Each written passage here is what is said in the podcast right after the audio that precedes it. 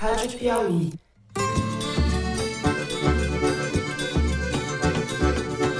Olá, sejam muito bem-vindos ao Foro de Teresina, o podcast de política da revista Piauí.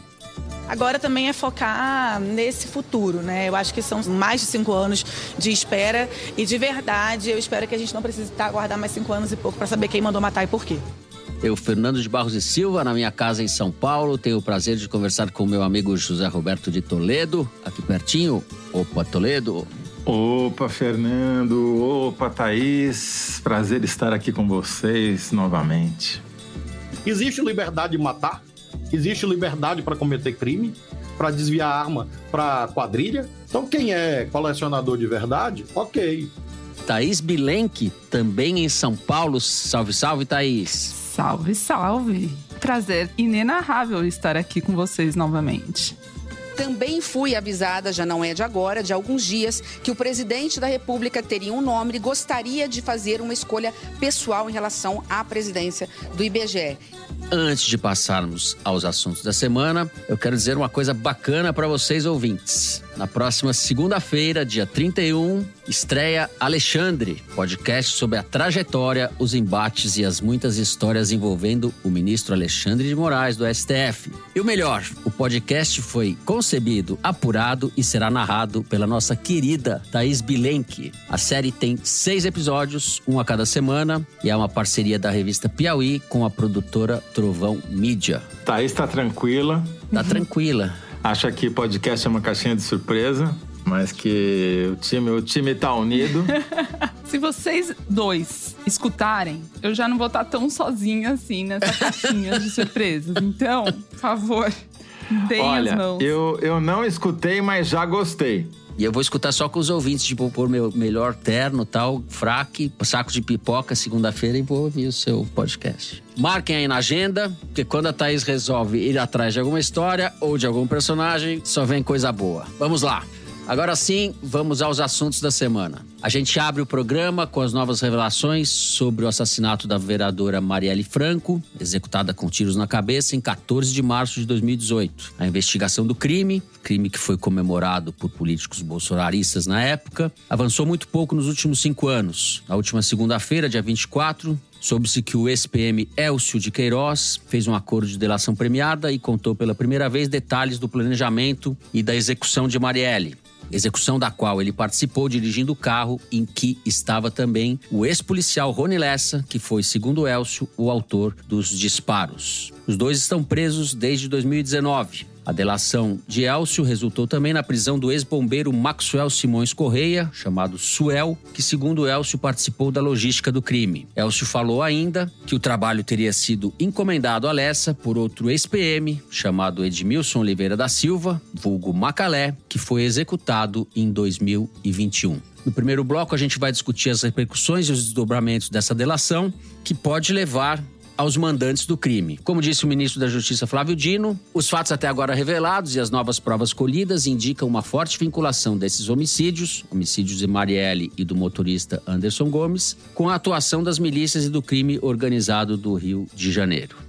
No segundo bloco, seguimos na órbita de Flávio Dino. O assunto é o novo decreto para reduzir a circulação de armas no país, decreto que foi anunciado pelo governo um dia depois que vieram à tona os dados do anuário do Fórum Brasileiro de Segurança Pública, mapeando a violência no país em 2022.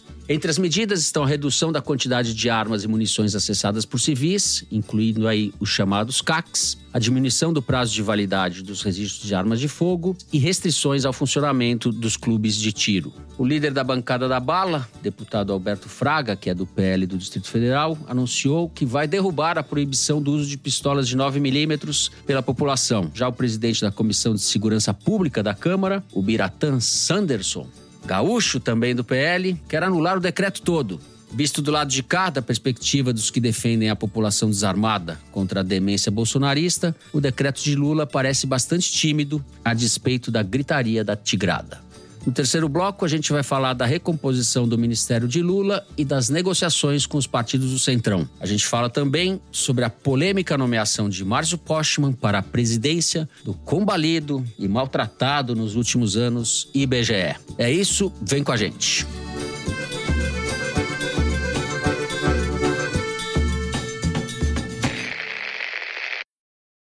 Muito bem, José Roberto de Toledo, vamos tratar do caso Marielle. E produção me disse que você leu o inquérito inteiro, ou que vazou, a respeito do caso. Como isso é raro entre os jornalistas, você começa relatando o que te chamou a atenção. É raro porque eu trabalhei essa semana, né? É raríssimo.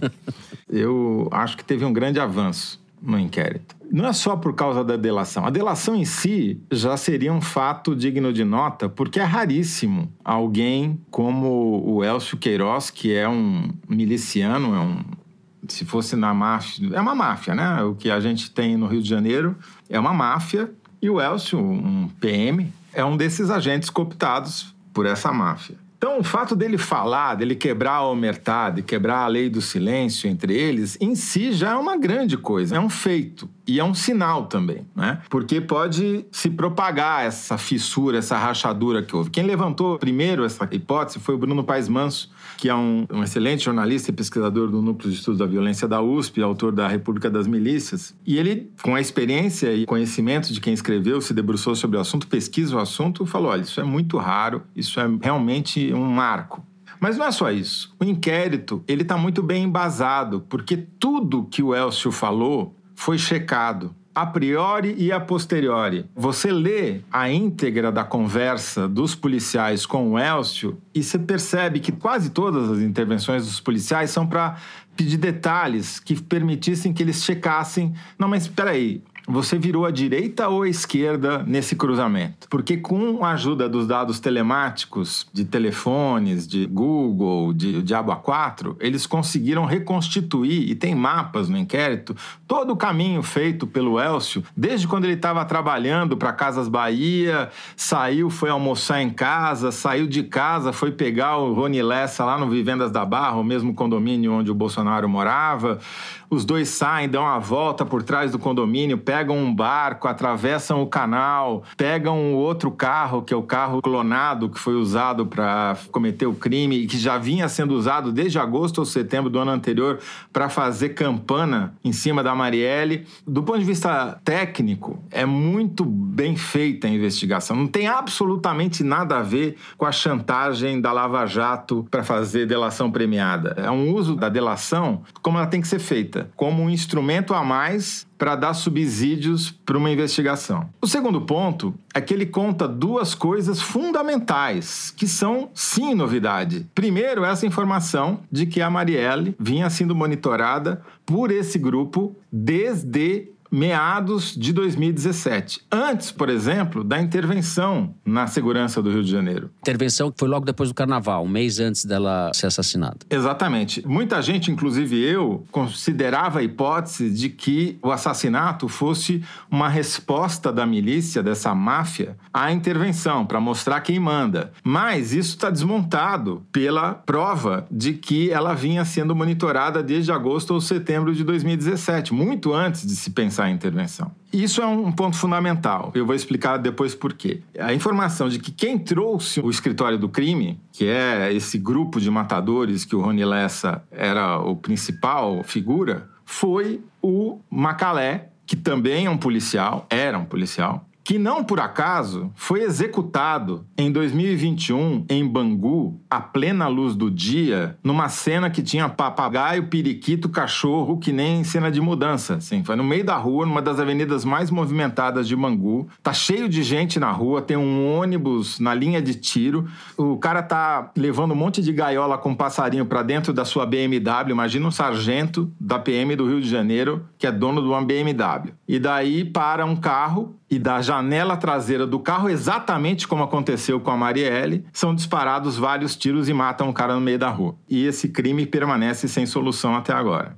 Se você junta isso com o fato de que a campana vinha sendo feita desde agosto ou setembro, você retoma uma linha de investigação que tinha sido aberta pela Raquel Dodge em 2019, quando ela era Procuradora-Geral da República, no último dia de mandato dela no cargo, ela denunciou vários policiais federais e um conselheiro do Tribunal de Contas do Estado do Rio de Janeiro, porque ela identificou, numa investigação, na verdade, feita pelo Ministério Público do Rio de Janeiro estadual, que tinham vazado uma versão falsa sobre quem seriam os mandantes do assassinato da Marielle, que tentavam incriminar um miliciano chamado Orlando Curicica e um vereador. Esse Curicica, percebendo que ia ser fritado, ele denunciou para uma das procuradoras que cuidava do caso, lá no Presídio Federal de Rio Grande do Norte, onde ele estava preso, mas sob proteção, e contou o esquema e denunciou quem tinha tentado incriminá-lo. E a Raquel Dodge fez um raciocínio simples: ora, quem tem interesse em criar uma versão falsa sobre um assassinato? Se não, pessoas que têm envolvimento eventual com o crime, né?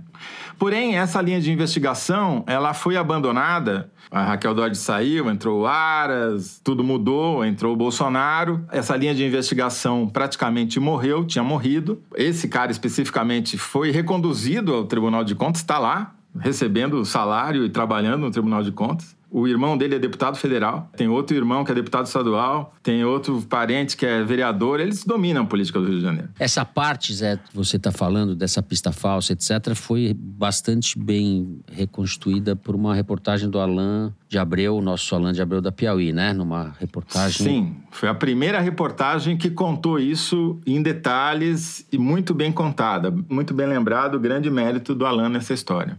Então, essa delação do Elcio Queiroz, ela sim abre, reabre uma linha de investigação que havia sido esquecida e que pode sim levar os mandantes do crime. Não estou dizendo, não estou acusando ninguém, só sei que é uma coisa que devia ter sido investigada e não foi. Né? E esse inquérito que vazou, que eu li, tem partes que ainda permanecem em sigilo e que, portanto, podem eventualmente estar tá indo por essa linha. Não sei, eu não tenho nenhuma informação, nem quero fazer parecer que eu saiba mais do que o que está nesses inquéritos aqui, boa parte da imprensa já teve acesso, entendeu?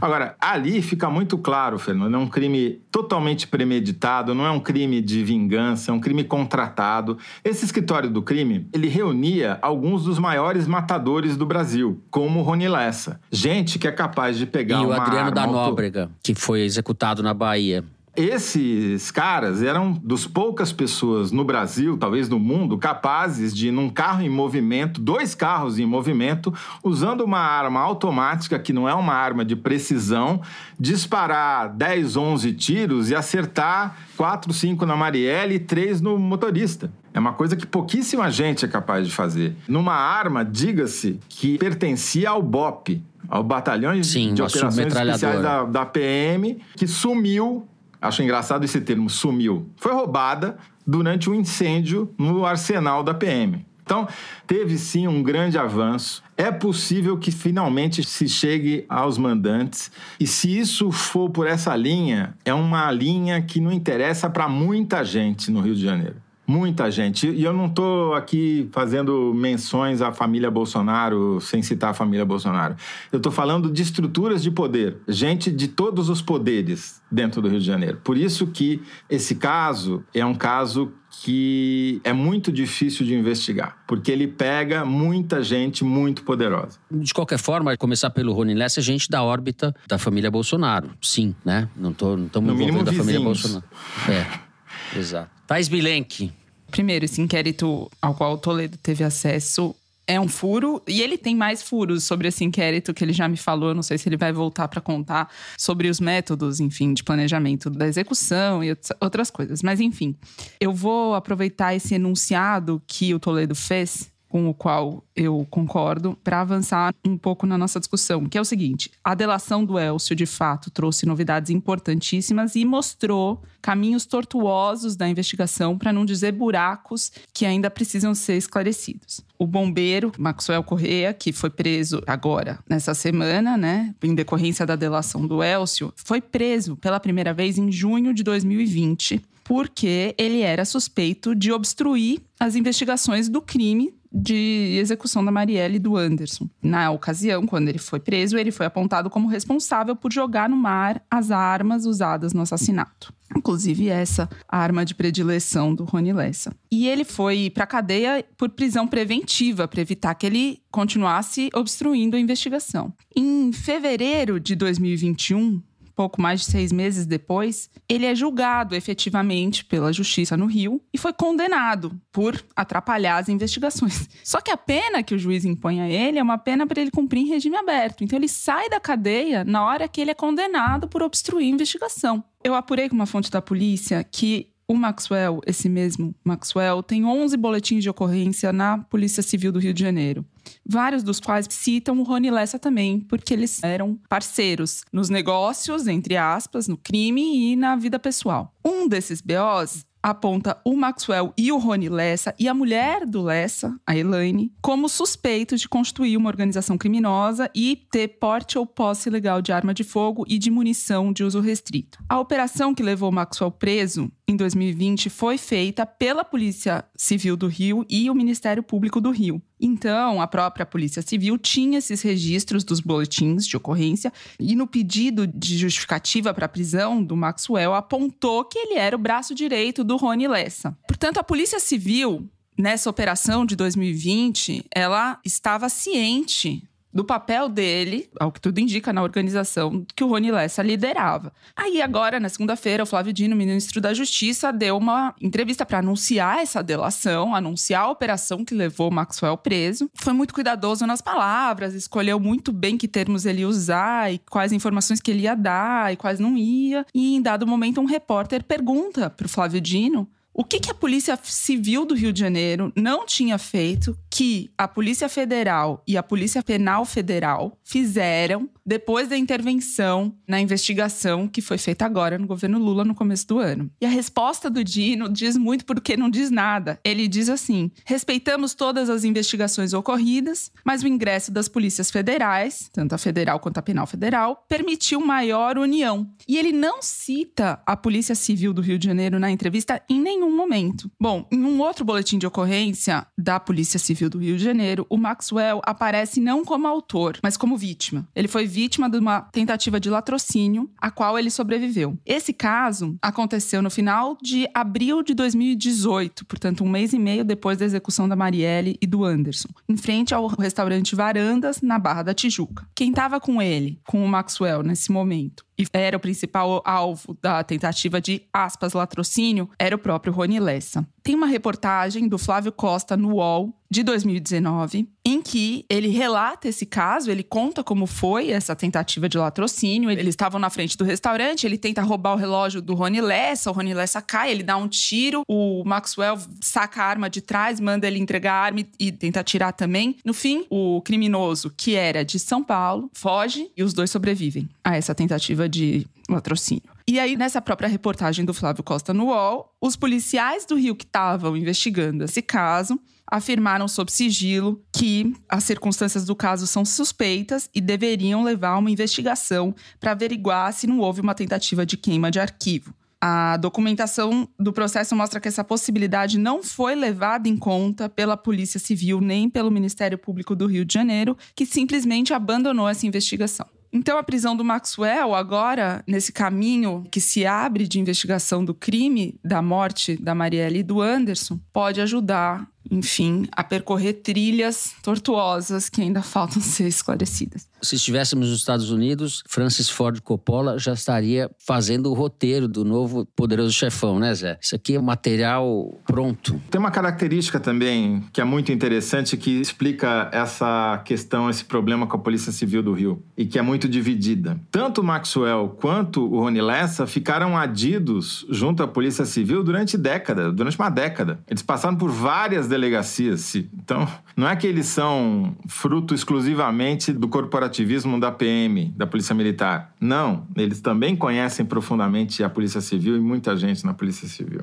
O Maxwell, ele era o cara responsável por fazer a campana da Marielle, era o cara que tinha levantado esse carro que foi usado para cometer o assassinato e tinha participado da primeira tentativa de matar a Marielle, ainda em 2017. E o Rony Lessa desconfiava que na hora H não deu certo porque o Maxwell ficou com medo, o Suel, né? E simulou um problema mecânico no carro e não conseguiu completar o atentado. Então, ele é um papel fundamental. E quando eles terminam de fazer, de matar a Marielle, voltam para casa do Rony Lessa, pegam o carro, eles vão beber num bar. Lá no, Legário Maciel, que é uma rua mais movimentada da Barra da Tijuca, que está cheia de bar. E eles vão sempre no mesmo bar, no Bar Resenha. E lá, quem estava na mesa? O Suel com a mulher. E eles vão beber junto com o Suel. E quando eles chegam, o Suel já fala, sabendo, porque já tinha saído no noticiário o assassinato da Marielle, falou: Eu sabia que tinha sido vocês. Ou seja, ele é peça fundamental e ele podia não estar no carro, não estava nessa ocasião, mas ele participou de todo o processo. Então é inacreditável que esse cara tenha sido solto. Né? E que estivesse vagando pelas ruas do Rio livre, leve e solto. Né? Era esse o furo que eu ia dar, que eu não sabia? Porque eu já esqueci o que era o furo que eu ia dar. Não, você tinha outro furo para dar, que é sobre as técnicas a de comunicação. diversionistas para dificultar a operação da polícia, porque eles todos são ex-policiais. Tá, isso é fiscal de furo aqui, lembrando. não, na verdade, assim, não é exatamente um furo, se já saiu aqui e ali, mas acho que é bom a gente botar junto na história. Tem uma dificuldade muito grande nessa investigação, porque como todos eram policiais, todos eles sabiam como o caso seria investigado depois. Então, você vê no inquérito, nos diálogos entre eles, falando: olha, não, não para, não estaciona o carro aqui, porque a lei tem uma câmera de segurança e vai pegar a gente.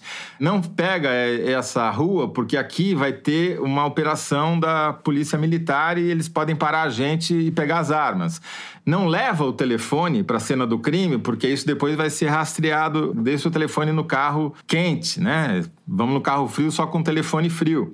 Eles usavam para se comunicar. o painel do carro na hora que liga, né? Com a boca. É, exatamente. A que é tampa com uma touca para eles não perceberem. Então, esses detalhes todos mostram como é muito difícil você investigar policiais que conhecem as técnicas de investigação e já agem preventivamente contra elas, né? E tem um outro detalhe: eles usavam para se comunicar entre si um aplicativo, ficou conhecido como o aplicativo da Casa Branca na era Trump, que é o Confid. Confid ele tem uma característica que, além de ele destruir as mensagens, é difícil você fotografar a tela do celular, a não ser que você tenha outro celular, porque quando você fotografa, ele apaga, ele não mostra o que está na tela, entendeu? Você não consegue deixar registro nem assim daquilo que foi mandado de mensagem. Você precisa arrastar o dedo pela tela para a mensagem aparecendo linha a linha, ou para uma foto aparecer. Então, ele dificulta justamente que você comprometa uhum. o registro e o seu interlocutor. E diz o, o Elcio que o Rony Lessa raramente falava ao telefone. Ele só usava o telefone para mandar recado via Confid para marcar encontros pessoais, porque ele sabia também que as interceptações poderiam ser usadas contra ele. Bom, muitos detalhes aí sobre esse crime sinistro. Acho que a gente ainda vai voltar a esse assunto ao longo do ano, eu espero. Espero também. A gente encerra o primeiro bloco do programa por aqui. Temos um intervalo. Em seguida, vamos continuar falando de segurança pública, do decreto para conter a circulação de armas no país. Já voltamos.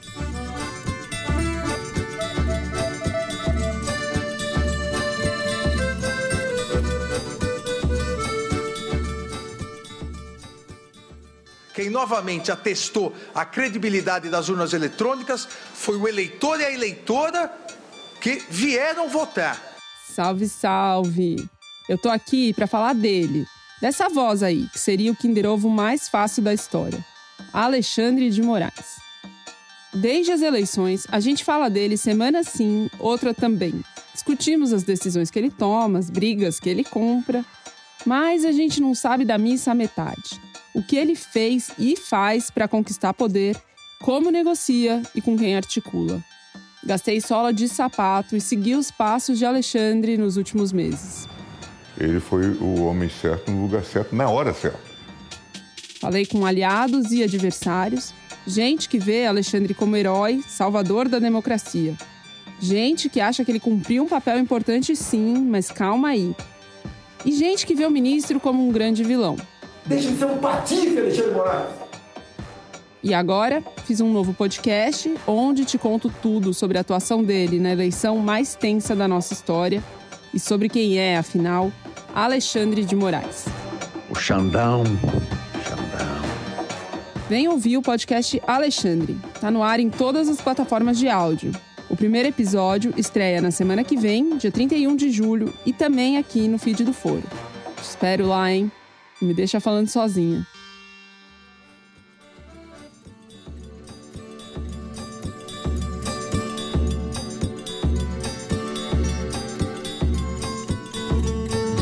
Muito bem, vamos continuar falando de segurança pública. Thaís Bilenque, vamos começar com você. O decreto de restrição de circulação de armas e contenção da violência ou do arsenal que foi posto nas ruas aí ou nas mãos das pessoas pelo Bolsonaro acaba sendo frustrante, né, Thaís? Mas até chegar lá, vamos contar um pouco os bastidores da gestação desse decreto, etc., que você apurou. Eu conversei com o Bruno Langeani, gerente de projetos do Instituto Sou da Paz, que fez parte do grupo de trabalho que gestou o decreto ao longo do primeiro semestre no Ministério da Justiça, com a participação efetiva do Ministério da Defesa. E o que ele me conta é o seguinte: bom, primeiro, nos primeiros dias do governo, Lula edita esse decreto suspendendo o registro de CACs, de novos CACs, colecionadores, atiradores e caçadores. E esse decreto, ele já foi feito com uma ideia de ser provisório, porque ele mesmo já previa a criação desse grupo de trabalho para estudar um regulamento mais definitivo. Desde o início desses trabalhos, o Flávio Dino, ministro da Justiça, já falava de transferir para a Polícia Federal a fiscalização dos CACs, que até agora era feita pelo Exército. Os dados do Instituto Sou da Paz dão conta do seguinte: em 2017, o Exército fez fiscalização de 12% dos CACs, que é visita em casa, ver se a arma está lá, se ela está guardada de forma segura. E em 2022, a fiscalização do Exército caiu para menos de 3% dos CACs. Mas nesse período, o número de CACs aumentou mais de 10 vezes, segundo o anuário do Fórum Brasileiro de Segurança Pública, de 63 mil CACs que tinha em 2017 para 782 mil em 2022. 2022. E durante todo esse semestre em que esse decreto foi discutido, os representantes do Ministério da Defesa nesse grupo de trabalho, diga-se todos eram do Exército, em nenhum momento contestaram a transferência para a Polícia Federal. Porém, quando termina o grupo de trabalho e o Ministério da Justiça manda a primeira minuta para tramitar no governo, diversos órgãos vão mandando pareceres e o Ministério da Defesa manda um parecer duríssimo mas o Ministério da Justiça e a Casa Civil bancam o texto e aí eles começam a marcar a data para assinatura do decreto, para edição do decreto. E eles marcaram o evento para sexta-feira da semana passada. Na quarta-feira, antevéspera desse evento, o Exército põe no ar do seu site um alerta dizendo que todo o sistema de CACs de registro, de autorização, do que quer que seja, estava suspenso porque isso passaria a ser atribuição da Polícia Federal. Instantes depois, tira-se esse alerta do site, depois eles emitem uma nota, dizem que foi um erro. Bruno Langeani, Instituto Sou da Paz, diz que isso parece uma tentativa do Exército de criar uma confusão às vésperas da edição do decreto. Aí chega sexta-feira, vem a solenidade no Palácio do Planalto ao meio-dia e o texto mesmo desse decreto só sai às 9 horas da noite e com uma redação considerada pelo Bruno Langeani vaga sobre quais são as atribuições do Exército e da Polícia Federal no registro e fiscalização de CACs. Diz esse texto que o Ministério da Justiça e o Ministério da Defesa vão publicar detalhes em 60 dias de um acordo de cooperação. É como se eles adiassem para daqui a 60 dias a definição clara de competência. E aí, editado o decreto, o Lula dá declarações em tom mais duro do que o decreto de fato é. Por quê? Primeiro, a equipe de transição da segurança pública falava de recolher as armas de uso restrito. E esse era o principal pânico dos CACs, de que as armas seriam confiscadas e nada disso aconteceu. Quem comprou arma de uso restrito na era Bolsonaro pode ficar com ela, mas agora tem regras. Regras como, por exemplo, um caçador dizer quantos javalis ele abateu no ano, basicamente para mostrar que ele é de fato um caçador. Os amigos do Toledo. Os inimigos do Teresino, quer dizer. Né? É, os inimigos do Teresino, né? O número de armas que o decreto, inclusive de uso restrito, concede ainda, me parece muito concessivo. Por exemplo, eu lembro, caçador eram 30 armas de uso restrito, se eu não me engano, né? Agora são quatro, mas pode comprar 16 armas, sendo quatro de uso restrito. Não sei quantos cartuchos, centenas de cartuchos. Ou seja, é um decreto quase diversionista. Por que, que esse texto é, é menos duro do que as declarações do Lula, por exemplo, e do Flávio Dino? Bom, segundo ponto, o temor de proprietários rurais de não poderem usar suas armas na extensão da propriedade. Eles tinham esse medo. Tão pouco foi colocado no texto. Terceiro, o que você antecipou. O decreto limitou os CACs a terem das 60 armas que eles podiam sob Bolsonaro, sendo 30 de uso restrito, passou para 16 armas no total, sendo 4 de uso restrito. O Exército informou no grupo de trabalho que 95% dos CACs no Brasil, já considerando esse número inflado de 2022, dos quase 800 mil CACs, 95% deles eles têm até quatro armas. Portanto, o decreto não afeta a esmagadora maioria dos CACs. Afeta uma minoria que, em parte, aproveitou a brecha do decreto do Bolsonaro para comprar arma e revender para o crime organizado. O movimento pró-armas, esse movimento bolsonarista que advoga pela liberou geral de arma no Brasil, diz que são 10 casos de CAC vendendo arma para o crime que se tem notícia. Mesmo que fosse, 10 CACs poderiam ter comprado ou compraram 300 fuzis. Sendo que num ano de apreensão recorde no Rio de Janeiro, são 500 fuzis apreendidos. 300 fuzis faz um dano incomensurável. É uma barbaridade. Por fim, o decreto, ele não determina fechamento de clube de tiro, embora depois o Lula e o Flávio Dino tenham defendido isso na hora de pôr no papel, não foi posto. O que o decreto diz é que não se pode instalar clube de tiro a um quilômetro de escola e tem que ter medida de segurança do acervo que fica guardado no clube. E a partir de então, fica proibido o funcionamento 24 horas dos clubes de tiro e obriga que o trânsito com arma seja feito sem munição. Bruno Langiani, Instituto Sou da Paz, diz que essa grita em relação a essa limitação do funcionamento dos clubes de tiro é porque o clube de tiro 24 horas foi criado para dar justificativa para se andar armado 24 horas e sempre se ter o álibi de por que você está armado. Não só tem a limitação do horário, como o CAC não tem mais autorização para andar armado o tempo todo, sob a justificativa de que ele ia passar no clube de tiro em algum momento, e porque ele precisa emitir uma autorização com começo e fim. Você vai do ponto A para o ponto B em tal hora. Não é aquela bandalheira da época do governo Bolsonaro. Quer dizer, é tudo, concordo com vocês, é tudo paliativo, mas alguma restrição houve. Claro, Tanto que tem, claro. tem reação contrária. Sim, acho que tem aspectos muito importantes no decreto. É só para a gente calibrar melhor aonde que está a grita bolsonarista pela fumaça e onde que tem, de fato, mudança efetiva e onde ela atinge. E justamente sobre isso, é importante a gente pensar na reação da bancada da bala no Congresso, porque, como você já mencionou, o Alberto Fraga, que é representante da bancada da bala tradicional, se pudermos dizer assim, dizendo que vai tentar assustar o veto à arma de calibre 9mm, que era de uso restrito. Agora, essa nova bancada da bala, que tem interesse financeiro direto no liberou geral, da qual faz parte o Marcos Polon, fundador do ProArmas, e outros, como esse deputado Paulo Bilinski, ex-delegado, que é instrutor de tiro, portanto tem motivos para se interessar pelo assunto, assim como o senador Marcos Duval, também instrutor de tiro. Bom, esses querem sustar tudo e derrubar todo o decreto. Agora eles vão precisar trabalhar demais, vão precisar trabalhar muito para conseguir maioria e, antes disso, para conseguir pôr esses projetos de decreto legislativo em pauta. Eles precisariam do apoio dos presidentes da Câmara e do Senado para isso. Eu acho importante explicar esse ponto. Por que, que se multiplicaram tanto os clubes de tiro, que se tornou um excelente negócio para pessoas como essas que você citou e tantas outras? Né?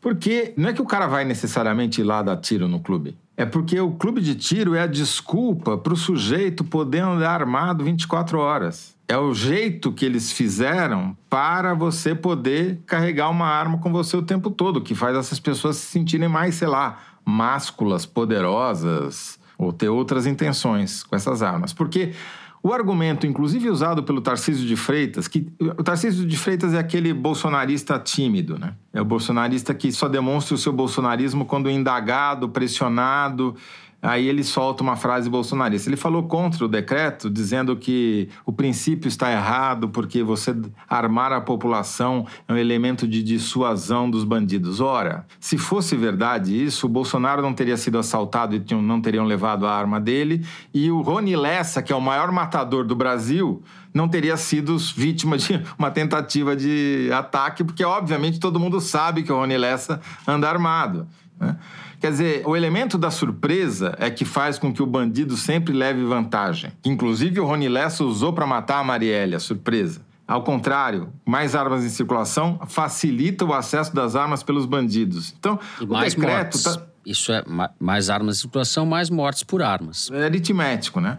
Agora, o decreto está na direção certa, o que já é um grande avanço em relação aos cinco anos que eu incluo de Temer e Bolsonaro, que foi tudo na direção errada. Agora, o vetor dele, eu concordo com vocês, é muito curto. Porque as condições políticas também não permitem que seja maior, seja pela oposição interna das próprias Forças Armadas, seja pela dificuldade do governo fazer aprovar isso no Congresso ou evitar que seja derrubado ou mutilado ainda mais no Congresso. Eu não estou dando desculpa, não, só estou constatando Não, o real realidade. que É vivemos, verdade. né?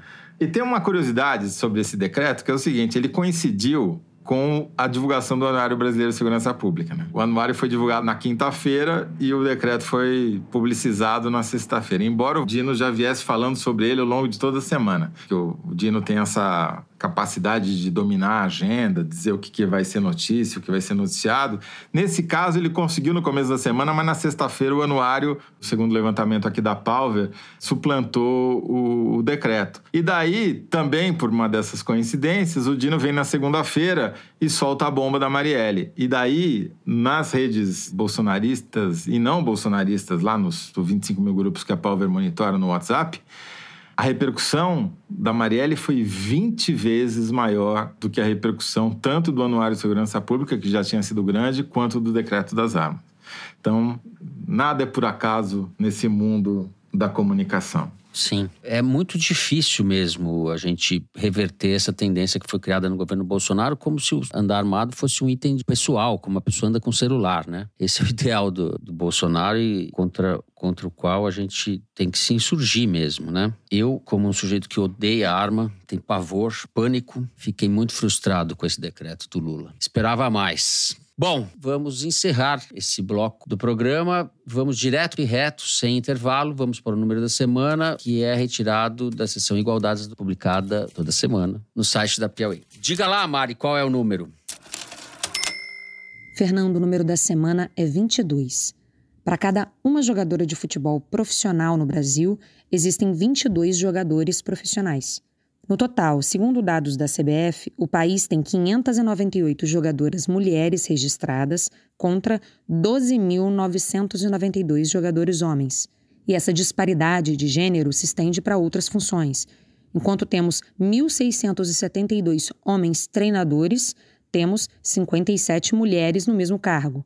Já na arbitragem, são 123 árbitras e 536 homens. O Igualdades, assinado pela Lara Machado, pelo Pedro Tavares e pela Renata Buono, trata das desigualdades de gênero no futebol. É, aí tem um descompasso enorme mesmo, mas eu acho que esse número da semana nem poderia ser feito alguns anos atrás, porque essa comparação não estaria nem no horizonte. Né? Futebol feminino vem ganhando espaço ao longo dos últimos anos mesmo. Acho que é. E o interesse que essa Copa em curso está despertando é um sintoma bastante simpático, positivo. Tem disso. uma, uma das comparações do Igualdades que confirma isso que você está falando. Em 2015, na final da Copa do Mundo de Futebol, a média de público foi de 52,5 milhões de pessoas e em 2019 já subiu para 82 milhões, que é um crescimento bastante grande e deve crescer ainda mais. Pô, tem transmissão ao vivo, a internet também ajudou, né? O streaming, né? A viabilizar isso. Sim. Vocês sabem, eu não acompanho tal, mas eu vi umas jogadas maravilhosas, lindas, que ficaram Sim. postando, uns negócios No primeiro lindos. jogo então, contra o Panamá. Um gol lindo. lindo, lindo. Então, que possamos ver esse show, esse baile cada vez mais. É isso daí. Lembrando que tem jogo sábado, se você está ouvindo a gente na sexta, jogo sábado às sete da manhã. Encerramos o número da semana, vamos no terceiro bloco falar da nomeação de Márcio Postman para o IBGE e da recomposição ministerial do governo Lula. Já voltamos.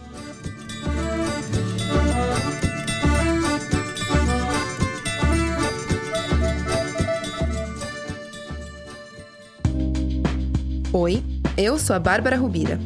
Você ouve o Foro para ficar sabendo de todas as coisas boas e novas da política brasileira. E eu tô aqui para te convidar a ouvir o Rádio Novelo Apresenta, para ouvir sobre todos os outros assuntos igualmente fascinantes que talvez não tivessem no seu radar. Por exemplo, eu passei os últimos meses apurando uma reportagem sobre um assunto urgente e muito pouco debatido: cachorros que falam. E o que eles falam para os donos deles. Eu não vou dizer mais nada. Só faz assim. Quando terminar de ouvir o foro, procura aí no seu tocador. Rádio Novelo apresenta. Toda quinta tem episódio novo, com histórias que você nem sabia que precisava ouvir.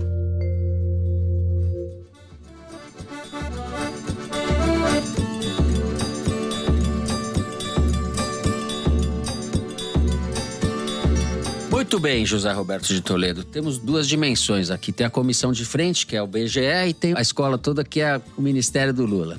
Eu deixo com você se você quer começar pela nomeação do economista Márcio Postman ou se você vai falar um pouco do ministério que vem por aí. Eu vou, Fernando, fazer uma caricatura do noticiário político como a gente costuma ver. Tá inspirado, Thaís. Tá inspirado. Assim, tensão nos corredores brasilienses. Usar todos os jargões do jornalismo. Tem uma certa apreensão lá na esplanada dos ministérios, porque o Lula está cobrando mais ação e mais novidade, mais notícia e mais divulgação e mais preenchimento de agenda dos seus ministros. E como ele está meio de mau humor, porque ele está com essa dor crônica, problema que ele tem na cabeça do fêmur, é uma dor que ele tem diariamente que está deixando ele irritado, isso soma com a cobrança em cima dos ministros. E para piorar, o Paulo Pimenta, que é o ministro das Comunicações, fez um levantamento e mandou para todos eles, mostrando quem tinha conseguido emplacar o quê na imprensa e nas redes sociais do seu ministério. Daí aqueles que não tinham conseguido emplacar nada ou muito pouco ficaram ainda mais tensos porque tem essa negociação com o Arenão aí para emplacar novos ministros, substituir alguns. Então, de fato, tá todo mundo tentando mostrar serviço. Isso até explica essa movimentação do Dino aí nessas duas últimas semanas, reforçando essa tendência dele de ocupar o espaço. O único que está tranquilão, sem trocadilho, é o Haddad mesmo. Ainda mais com, com essa, apoio do Arthur Lira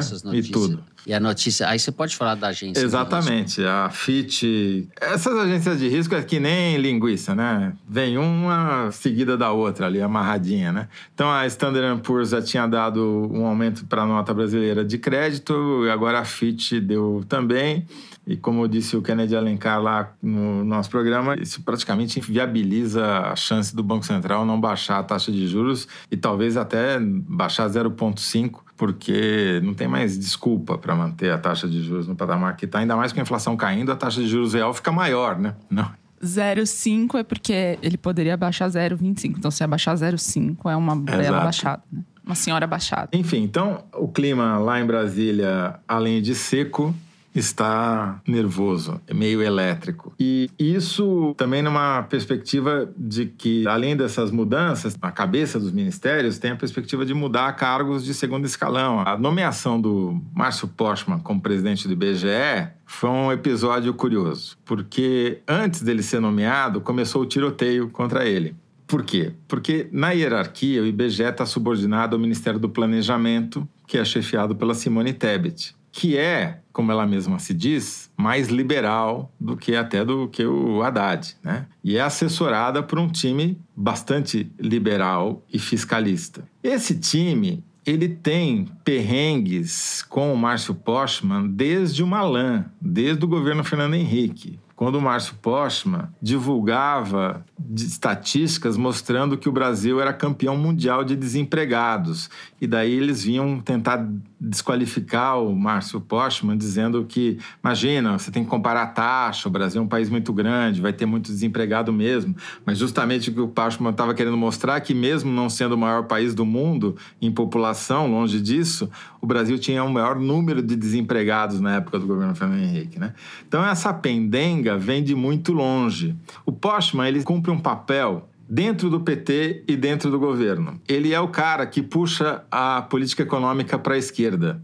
Se você pensa a política como uma soma de forças, ele é o cara que está puxando mais para a esquerda sempre em todos os governos do PT, desde a Marta Suplicy como prefeita de São Paulo, até durante os mandatos do Lula 1 e 2, quando ele presidiu o IPEA. O papel dele não é implementar o que ele prega, é puxar as políticas públicas um pouco mais à esquerda. Ele não tem medo de soar, às vezes, até meio maluco nas suas propostas, porque ele radicaliza de propósito e o Lula usa isso com habilidade. O que aconteceu na nomeação do Márcio Postman, eu considero até engraçado, porque a reação a ele foi tão forte, tão intensa e tão virulenta que o Lula falou: ah, é? Então agora que eu vou nomear mesmo. Típico Lula isso. Estão querendo não fazer alguma coisa, aí ele vai lá e aí é que ele faz mesmo. Então teve o efeito contrário. E a Simone Tebet está tentando agora equilibrar o jogo, falando: não, eu escolho muito bem minhas batalhas e a presidência do IBGE não é uma Vai delas. ser decorativa. Exato, porque de fato o IBGE é, é daqueles órgãos públicos que tem uma carreira tão forte, uma burocracia competente, tão Estruturada. estruturada, tão automatizados, as pesquisas são sempre as mesmas, com um calendário pronto, com métodos prontos. Ele não vai conseguir mexer em nada disso. A comparação que se faz de que ele vai fazer que nem na Argentina e manipular o índice de inflação é pra lá de ridícula. Total desconhecimento de como o IBGE funciona. Mas é um jogo político e é tratado como se fosse uma coisa técnica. E é ridículo você chamar qualquer coisa que é política de técnica, porque de técnico não tem nada. Nunca teve. Né? O que é técnico é como o IBGE funciona. A presidência sempre foi um cargo preenchido pela política. E a política influencia negativamente no IBGE quando ela não dá dinheiro, como fez o Bolsonaro, quando ela atrasa o censo propositalmente, como fez o Paulo Guedes. Agora, contra isso, os caras que xingam o Márcio Postman não falam nada. Muito bem. Thais Bilenque. É, bom, nos corredores de Brasília, nesse ambiente de tensão. A gente podia fazer um bloco especula. só com esses clichês. Nos bastidores, nos corredores de Brasília. É que esses clichês, eles se retroalimentam, né? Se nutrem de si mesmos. E nesse ambiente, tem muito balão de ensaio sendo plantado de pessoas que querem influenciar. Importante dizer, não são os jornalistas que inventam e criam intriga. Na verdade, quem tá criando intriga são as pessoas que querem influenciar o Lula. todo- e Não, é conseguir. isso. Se eu não- quando eu me refiro aos críticos, eu estou me Isso é referindo importante. aos caras que estão dentro do governo e que não querem a nomeação do Márcio Postman. É Óbvio. E o Lula, bom, PhD, né? Mais que PhD nessa escola aí. E escuta sempre muito quieto, muito silente e muito obrigado, mas não fala nada, nem sobre quem, nem quando, nem onde. Mas tem algumas coisas que no Palácio do Planalto, segundo eu apurei, são dadas como encaminhadas. São elas, primeiro, Fufuca, né? Nosso Fufuca e o Silvio Costa Filho vão ser mesmo ministros. Isso tá consolidado, segundo o Palácio do Planalto, assessores do Palácio dizem. Agora, os ministérios que eles vão ocupar é que é uma segunda etapa de definição. Dois, outro aspecto. Wellington Dias, ministro de Desenvolvimento Social, responsável pelo Bolsa Família, é uma das vítimas dessa demanda para prestar serviço do Lula que o Toledo relatou. A falta de verve, talvez podemos dizer assim, do Wellington Dias, que é amigo pessoal do Lula de décadas e um quadro do PT importante, que foi governador e senador, enfim, fez sucessores no Piauí, tem demonstrado uma postura um pouco menos aguerrida num ministério central para o Lula, porque lida com o eleitorado de baixa renda, beneficiários do Bolsa Família, que são o grosso do eleitorado e que deram a vitória ao Lula, mais aquele pedacinho da classe média antibolsonarista. Mas enfim. Então, Wellington Dias está um pouco, sim, nessa linha de tiro. E o que reforçou isso foi uma pesquisa da Secom, do Paulo Pimenta, que Toledo mencionou,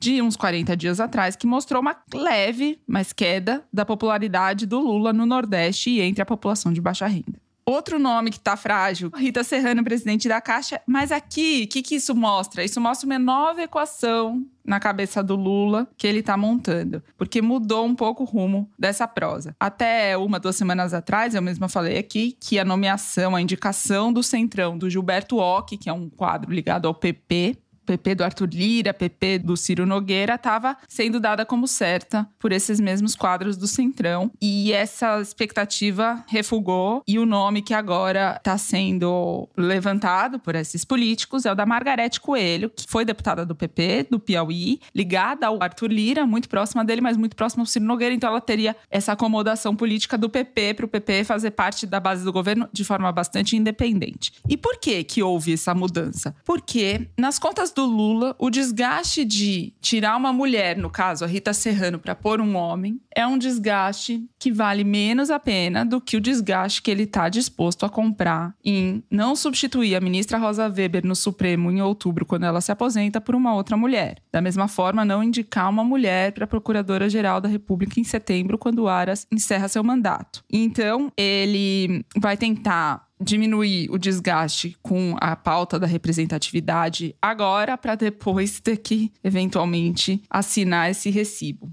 E então, exatamente por isso, o Lula saiu em defesa da Ana Moser, ministra do Esporte, que era o ministério que o Centrão e o Silvio Costa Filho cobiçavam. A Simone Tebet, apesar desse desgaste, foi uma super derrota política dela mesma, fica no planejamento. E aí, só para encerrar, essa equação está sendo montada e o Lula demora muito para dizer e fica deixando a especulação correr porque ele quer ser o dono do boteco. Então, quem vai dizer qual ministério, quando eu troco, como eu troco, sou eu. Eu vou ceder para você, Centrão, sim, de fato, isso é fato. Vocês vão ganhar o que vocês estão pedindo, vocês vão levar, mas não vem também me pressionando. E o que está em curso também é um, um pensamento de curto prazo, para trocas pontuais agora, mas já pensando numa troca maior na virada do ano, de 23 para 24, contemplando inclusive as eleições municipais e quando se espera uma reforma ministerial mais encorpada e que faça parte dessa dança das cadeiras que vai ter que ser feita para acomodar o centrão no governo. Então, às vezes não precisa tirar uma mulher, mas trocá-la de ministério e aí entra toda essa dança das cadeiras, mas pensando numa segunda etapa de reforma também.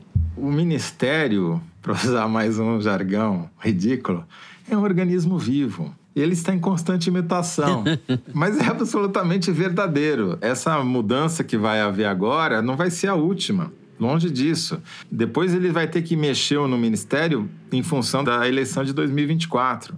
E depois do resultado da eleição de 2024 vai ter que mudar de novo. Porque a política, como já diria aquele mineiro, é como nuvem. Cada vez que você olha, tá diferente. É, tá caro esse negócio pro Lula, de qualquer forma. Vamos ver se cedendo esses ministérios pro Centrão, o Centrão vai dar os votos. É, dá um pedaço, depois para de dar, volta a chantagem um e tal. Eu tava fazendo acompanhamento, ficou um tempão sem liberar emenda. Semana passada liberaram mais um bilhãozinho. E não tinha nenhuma votação importante na pauta. Um bilhãozinho. É, nem, depois Bom. dos oito e meio, um bilhão não é nem mais notícia. Não quis nem fazer a matéria. Tá certo. Aqui não tem emenda, não tem tempo mais também. Eu vou encerrar o terceiro bloco do programa, porque a direção já está me apertando. Eu encerro o terceiro bloco e nós vamos direto para o Kinder Ovo, então. Vamos aproveitar que a Thaís Bilenque está tensa com o podcast dela e vamos ganhar esse Kinder Ovo, Zé. Eu já ganhei o meu do semestre, semana passada. Vamos ver. Solta aí, Mari.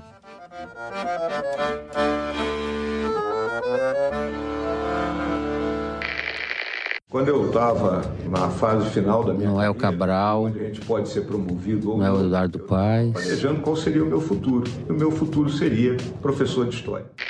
Professor de história deve ser de esquerda, né? Já vi que vamos passar vexame. Quem não virou professor de história foi o senador Hamilton Mourão, do Republicanos. Ah, não, não, não, não, não, não, não. Recuso essa derrota. Eu recuso. Recuso.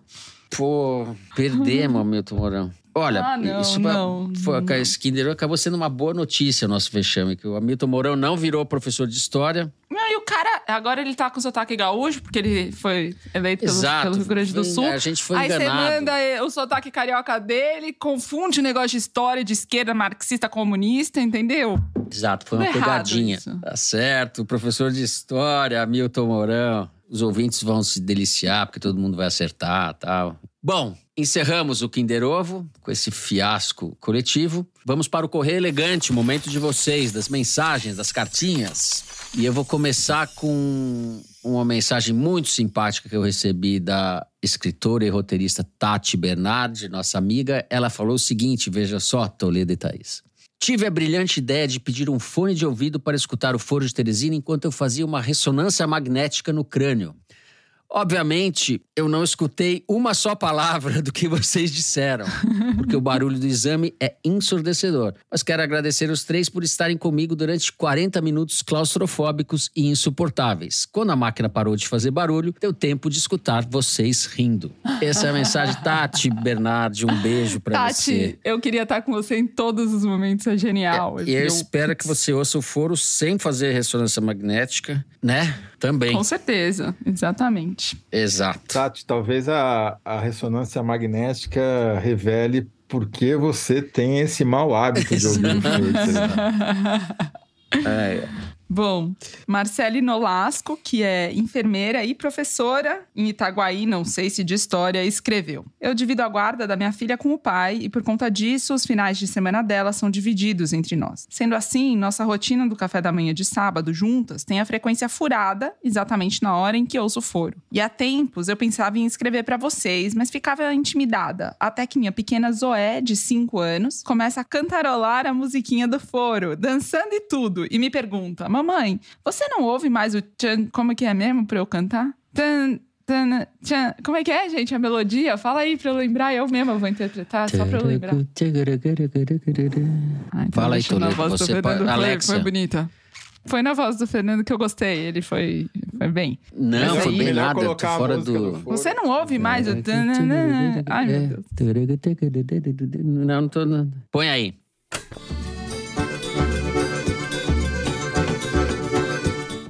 Nunca imaginei que ela prestasse atenção, mas ela não só prestava, como decorou a música e sentiu falta de ouvir. Então, achei que gostariam de saber que, mesmo inconscientemente e involuntariamente, vocês já fazem parte da rotina das crianças, pelo menos da criança daqui de casa. Um grande abraço pra todos. Vão dançar forró. Muito bom.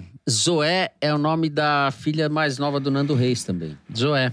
Zoé, fofa. O Thiago Lubiana mandou o seguinte recado. No fim de 2021, num voo Rio de Janeiro-São Paulo, conheci a Tita. Mesmo mascarados e de mundos diferentes, ela é dançarina, eu sou biomédico, encontramos muitas afinidades, incluindo o Foro de Teresina. O amor foi crescendo e há um ano nos mudamos para Trava Linguística Araçariguama. Trava Linguística é mais difícil Opa! de falar do que Araçariguama. Trava Linguística Araçariguama. Gostei. Trava linguística Araçarirama. Claro que a minha travou, né? Óbvio. Araçariguama. Aí, Bilenca. Esse monte de letrinha. Muito bem. Aí. Bom, então nós viramos companheiros deles nas idas e vindas entre Araçariguama e São Paulo. Até que há meses, Tita resgatou uma lembrança. No início do século, foi colega de classe da Thaís no Vera Cruz. Ah. Desde então, a Thaís está fazendo aquela cara que os cachorros fazem quando você faz alguma coisa que deixa eles em atenção, virando o focinho assim para o lado, assim. Agora, O que aconteceu? É, É a Maria isso? é a Eugênia? Tita. Sim, É mas... a Tita é a Tita, não sei. É a Maria Eugênia. Ah, a Tita é foda. Muito bem. Foda. Desde então, fica à espera de um correio elegante que combine uma declaração de amor com um abraço para Thaís e a revelação dessa pequena coincidência da vida. Este sábado, dia 29, Tita e eu vamos nos casar numa grande festa junina. Portanto, o momento perfeito para eu desenrolar e mandar um correio elegante. No mais, agradeço ao Foro por afinar a formação política do casal e fazer parte de mais essa história de amor. Um grande abraço a todos. Pois é, vai ter casamento com festa ju- tô- junina da Tita e do Tiago. A Tita é uma bailarina excepcional e pesquisadora da cultura brasileira, filha do Antônio Nóbrega, então, assim, melhor escola. Que legal. E tá todo mundo convidado para a festa Muito de casamento deles lá. E, e se conhecem É, do não entendi Vera por que que Cruz. a gente não foi. É, eu também estudei no Vera Cruz, mas isso foi no século XVIII, logo no começo da escola lá, quando, quando eu era jovem. Mas calma aí, gente, produção. É a Maria Eugênia Nóbrega mesmo, né? Pra não falar isso. Não, mas é isso mesmo? dançarina, chama a Tita, estudou com você no Veracruz? Quantas dançarinas que... Exato, isso é maravilhoso. Eu sou biomédico, ela é dançarina. Quando acaba o foro, tararara, quando acaba o foro, tudo termina. Eu sou biomédico, ela é dançarina. Você pode até terminar com essa música do funcionário e da bailarina aí. Essa música é cortina, eu sou funcionário, ela é dançarina. Muito bem, tudo que é bom dura pouco, o que não é tão bom também dura pouco. E a gente vai encerrando o programa de hoje. Se você gostou, não deixe de seguir, dar five stars, fazer seu comentário no Spotify. Você pode também seguir a gente no Apple Podcast, na Amazon Music, favoritar na Deezer, se inscrever no Google Podcast, no Castbox ou no YouTube. O Foro de Teresina é uma produção da Rádio Novelo para a revista Piauí, com a coordenação geral da Evelyn Argenta. A direção é da Mari Faria, a produção é da Maria Júlia Vieira, o apoio de produção é da Natália Silva. A edição é da Evelyn Argenta e do Thiago Picado. A finalização e a mixagem são do Luiz Rodrigues e do João Jabassi, do Pipoca Sound. Jabassi, que é também o intérprete da nossa melodia tema composta por Vânia Salles e Beto Boreno. A coordenação digital é da Bia Ribeiro e a checagem do programa do João Felipe Carvalho. A ilustração no site do Fernando Carvalho. O foro foi gravado nas nossas casas. Eu me despeço dos meus amigos. Thais Bilenque, segunda-feira estaremos com você, então. Não soltem minha mão dos meus dois José. Não, solta, solta. Imagina, José Roberto de Toledo. Tchau, Toledo. Ouçam a Thaís e sigam o Alexandre, ou o contrário. Sucesso total. Gente, ótima semana a todos. Até a semana que vem.